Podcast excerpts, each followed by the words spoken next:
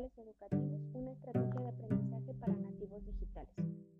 Para adentrarnos al tema, debemos tener identificado el concepto mundo virtual, el cual refiere a una comunidad virtual simulado por un entorno artificial inspirado o no en la realidad.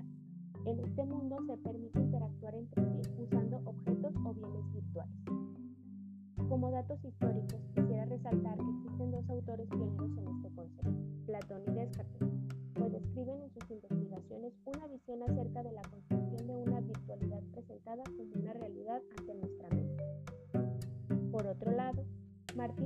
Resalta cinco características de la propiedad de un mundo virtual. 1. Simulación de un espacio 2D o 3D, guardando un estado de existencia una vez después de salir del mundo virtual. 2 representación gráfica del usuario a través de un avatar que permite una personalización. 3. Interacción remota y simultánea entre distintos usuarios, ya sea por medio de un chat, texto o voz, y también expresando emociones gestuales y corporales por medio de un avatar. 4. Capacidad de creación de objetos persistentes en el mismo entorno virtual, por ejemplo una casa o un edificio. 5. Intercambio económico de productos, reales o virtuales, compra-venta. Sin dudar alguna, estoy casi segura que cada uno de nosotros por lo menos ha experimentado una vez en su vida este tipo de mundos, ya sea por medio de equipos avanzados en la tecnología o simplemente en nuestro dispositivo móvil. Como podemos ver, la tecnología ha crecido tanto que nos permite tener facilidades de acceso a cosas inimaginables. Es por ello por lo que cada inclusión de estas tecnologías ha rebasado fronteras y limitaciones en muchas áreas la educación no va a ser la excepción, la cual tiene como principal objetivo el conocimiento duradero, mejor conocido como aprendizaje. Esto ha permitido llevar los recursos de manera digital con interacción que permitan facilitar su estudio por parte del alumno de una manera interactiva y sencilla, la cual tiene portabilidad y acceso a las 24 horas los 7 días de la semana. Dentro de las facilidades que nos brindan los mundos virtuales dentro de la educación es el apoyo para administrar cual es operada directamente por la institución educativa, profesor y alumno. Cabe destacar que hoy en día existen diversos conceptos con relación al mundo y la educación virtual.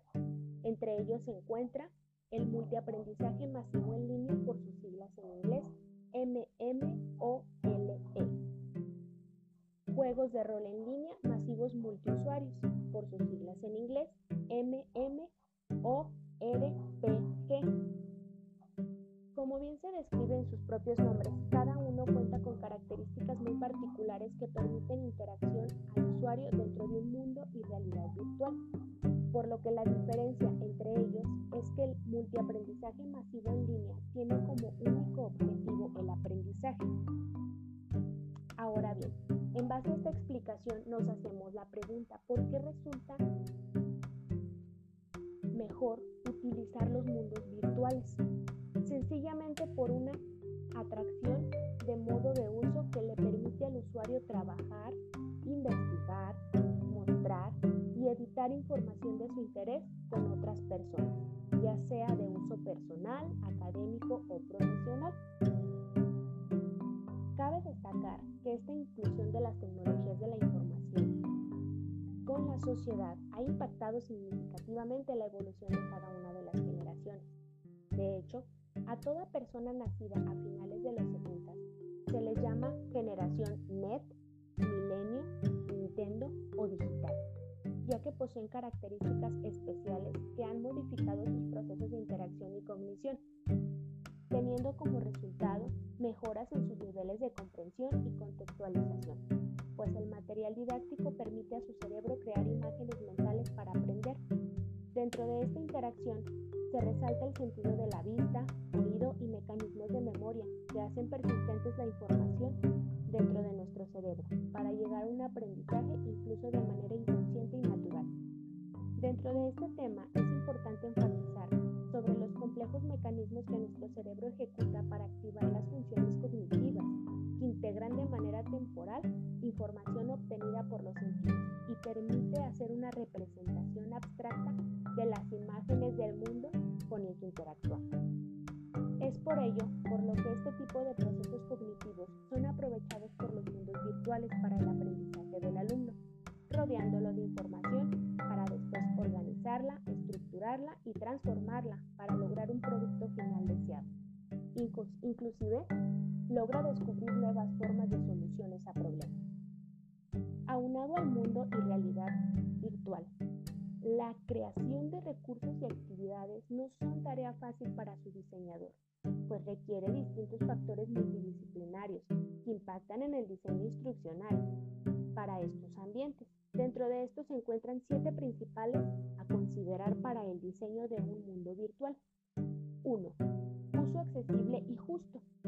Un mundo virtual accesible con compatibilidad en múltiples formatos de representación de recursos, PDFs, videos, imágenes, etc.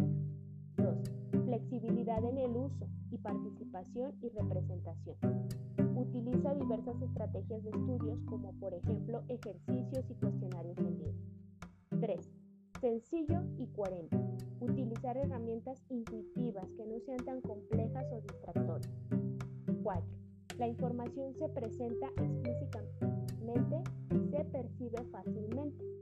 Refiere al diseño gráfico, visibilidad, manejo de colores, etc. 5.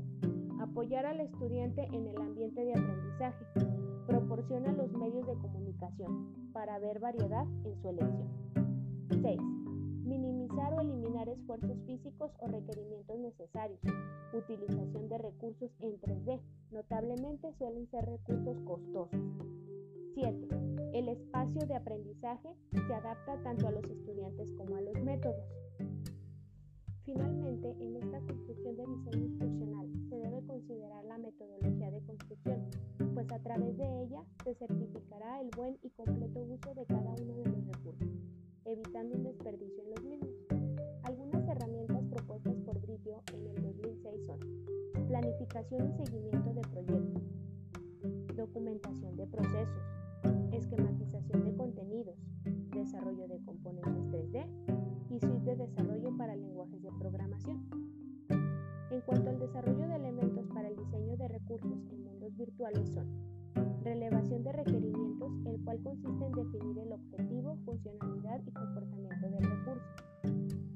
Especificación del componente del ambiente virtual, preferentemente dividir los elementos que engloban el problema del desarrollo. Especificación de interacciones, modeladas de la comunicación entre los objetos y sujetos que intervienen en la ejecución del recurso. Diseño de componentes. Se modelan los elementos 3D. Diseño de interacciones moldeadas de las comunicaciones entre los objetos y sujetos que intervienen en la ejecución del recurso. Desarrollo de ambiente virtual. Construcción técnica. Evaluación de ambiente virtual. Este viene siendo las pruebas del prototipo. Para terminar esta metodología de construcción, se debe considerar que el equipo de trabajo, recurso humano, en el cual principalmente se caracteriza por ser un equipo multidisciplinario, debe contener lo siguiente. Experto en disciplinar el recurso a diseñar, ya sea un docente o experto en la materia. Un experto pedagógico encargado de realizar el diseño instruccional. Un modelador 3D, diseñador y modelador de los objetos Programador. Un encargado de plataforma. Este debe ser un profesional encargado del funcionamiento de las plataformas en donde se verán montados los mundos virtuales. Todo esto justifica por qué los mundos virtuales han sido utilizados en la educación, dando grandes beneficios y resultados en distintas operaciones con el fin de comunicar un aprendizaje.